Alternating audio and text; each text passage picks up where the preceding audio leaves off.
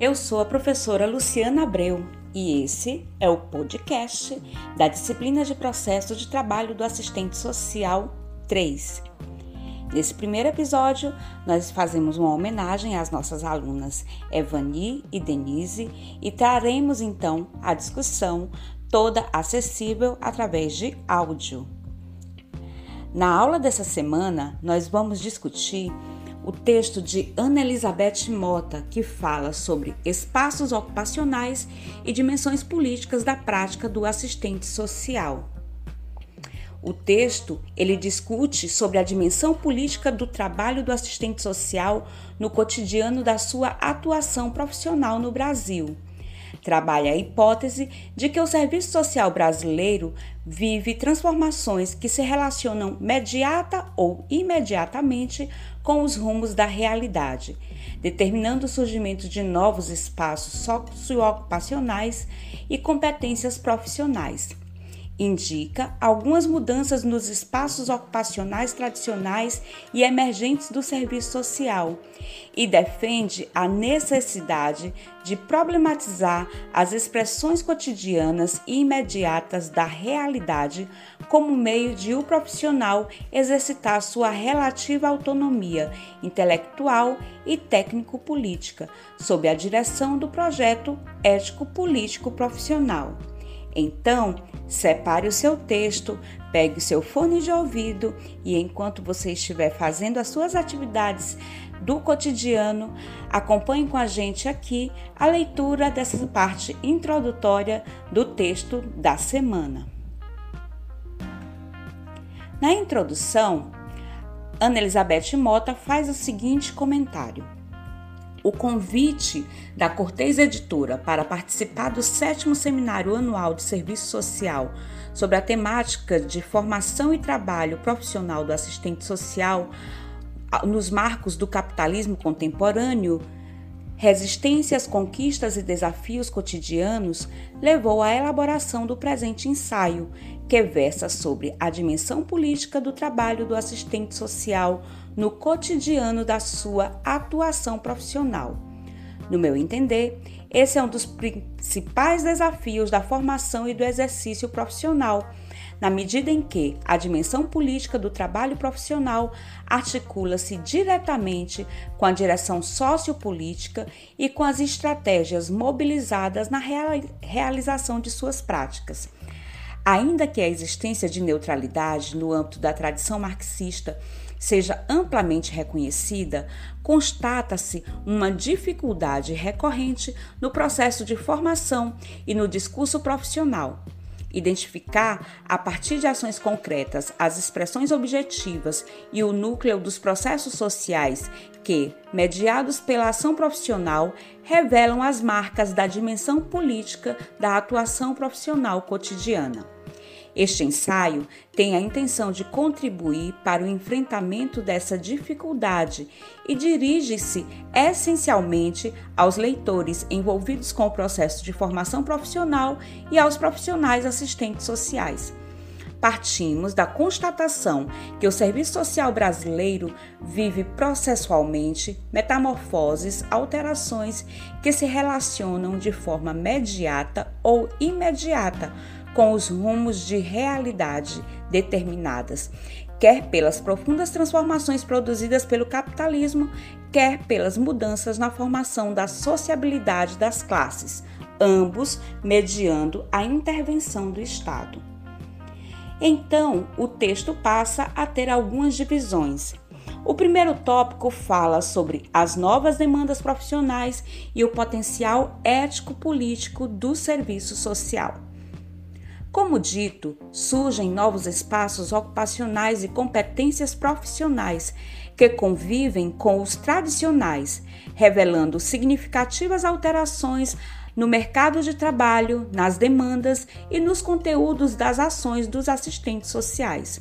O leque dos fenômenos objeto trabalhados e pesquisados no âmbito do serviço social se amplia, requerendo novas problematizações e aportes de conhecimento que se refletem nas práticas profissionais, no ensino e nos campos de estágios curriculares. Observamos, por exemplo, que, mesmo em espaços tradicionais como saúde, assistência e previdência, sofrem reveses e atualizam as demandas e a abrangência do seu público, as modalidades de intervenção e o conteúdo do trabalho dos assistentes sociais. Podemos destacar, na esfera da saúde, a expansão dos planos e seguros privados, que passam a contratar profissionais, assim como as mudanças nos programas da área de saúde mental e das drogas, afora a expansão de serviços de emergência e pronto atendimento. Também são evidentes e têm impactos nas demandas e práticas a criação de programas eventuais na inserção e a terceirização da gestão por meio de diversos tipos de organizações. Na esfera da assistência social, a criação do SUAS ampliou a oferta de serviços e alterou a definição de parâmetros de atuação e gerenciamento, conduzindo a inúmeras mudanças, seja nos processos relacionados à violação de direitos e que exigem articulação interinstitucional e o domínio de especificidades legais, seja no âmbito dos programas especiais e nos programas de transferência de renda. A dimensão das mudanças e especificidades é tal que o Ministério do Desenvolvimento Social criou uma estratégia para a formação dos seus recursos humanos, utilizando-se inclusive de literatura, meios e instrumentos pedagógicos próprios para socializar os conteúdos necessários à intervenção dos operadores da política no campo da previdência social, atualmente marcado por uma significativa renovação do quadro técnico no serviço social, novas problemáticas e competências se postam, derivam das relações de trabalho nas áreas urbanas e rurais, tais como a existência de testes de meios para benefícios e aposentadorias rurais ou do surgimento de novos contribuintes da Previdência, um leque de situações que vai dos trabalhadores por conta própria, microempresários, contribuintes individuais, voluntários, até a cobertura e contribuição das donas de casas inscritas no cadastro social único. A essa se juntam questões relacionadas à precarização e adoecimento no trabalho, aos acidentes de trabalho do assistente social e informalidades, às doenças profissionais e à requalificação profissional, dentre outras. Esse conjunto de situações mantém vinculação com as mudanças no mundo do trabalho, a legislação e previdência, as reformas na previdência social e a atual situação dos trabalhadores no campo e na cidade. Destacamos ainda a expansão na área sócio-jurídica, com a criação de novos pontos de trabalho nos tribunais, ministérios públicos, defensoria, assim como a emergência de demandas por articulação interinstitucional envolvendo o judiciário, nos casos de medidas socioeducativas, mediação de conflitos e a violação de direitos. A elas combinam-se campos tradicionais como o sistema prisional em face do volume do encarceramento.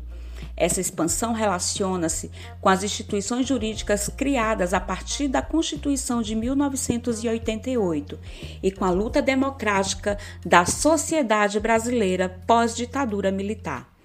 Nos anos 2000, é adensada por novos elementos reveladores dos processos sociais em curso na conjuntura da realidade brasileira deste século. Com o crescimento da violência, a criminalização das drogas, os mecanismos de criminalização da pobreza, a prática da judicialização dos direitos e as garantias sociais como pensa Biorjani, considerando as contradições da sociedade capitalista e as mediações da organização jurídica da sociedade, em oposição às demandas da responsabilidade criminal dos sujeitos. O assistente social pode fortalecer a justiciabilidade dos direitos sociais. Temática de grande relevância no cenário atual e que tem ocupado um espaço cada vez mais requisitado no serviço social é a intervenção sobre as questões urbanas, aí compreendidas de modo mais amplo, a modalidade, a mobilidade e a moradia popular. Isso se dá pelas determinações do Banco Interamericano de Desenvolvimento, na recente criação de programas como Minha Casa Minha Vida, seja por conta da política de regularização fundiária ou pelas desapropriações vinculadas aos megas eventos e à construção de mega obras no setor elétrico, portuário, de infraestrutura e das cidades. Passados alguns anos do desmonte da política de habitação criada pelo regime militar, evidencia-se o recrudescimento no cenário nacional de demandas ao serviço social que envolvem moradia e, de modo geral, a ocupação do espaço urbano e a ampliação do estatuto das cidades. Contigo a esse campo e em profunda articulação com ele, a área socioambiental ganha visibilidade, passando a exigir uma intervenção ativa dos profissionais de serviço social pode ser vinculada diretamente às grandes empresas que desenvolvem trabalhos comunitários de educação socioambiental ou através da execução de projetos de curto e médio prazo que requerem desocupação das áreas físicas, bairros e cidades, em decorrência da expansão, especulação imobiliária que cria novos bairros ou opera a gentrificação de áreas populares. Estende-se ainda aos projetos que invocam a questão ambiental e a sustentabilidade, a educação social e a ambiental, às populações que vivem em áreas onde são implantadas conglomerados industriais ou projetos de exploração do subsolo, como o petróleo, o minério de ferro, entre outros. Este vasto campo estende-se na área da educação social e ambiental, ao convencimento nas negociações por desapropriação ou desocupação, passando pelos projetos de saneamento, resíduos sólidos urbanos ou pela implementação de meios de inclusão produtiva e a qualificação para o trabalho e o empreendedorismo. Na esfera da educação pública, fundamental e superior, também identificamos demandas que se relacionam com a ampliação do nível da escolarização da população e com as políticas de discriminação positiva e ações afirmativas em virtude da situação socioeconômica dos alunos.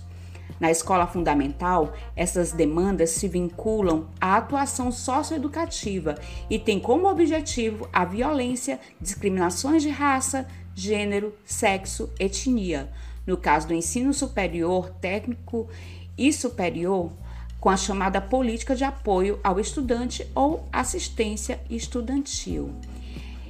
Então, segue, nós estamos parando aqui na página 5 desse artigo, que vai até a página 2. Vamos ter ainda o segundo tópico, que fala da relativa autonomia do assistente social e os desafios profissionais, onde ela traz toda essa proposição. E, por fim, as conclusões. Eu quero então que vocês agora concluam a leitura desse artigo. É, e na segunda-feira a gente se encontra na, aula, na nossa aula pelo Zoom. Um grande abraço a todas, um bom fim de semana e até o nosso próximo episódio de podcast da disciplina de Processo de Trabalho 3.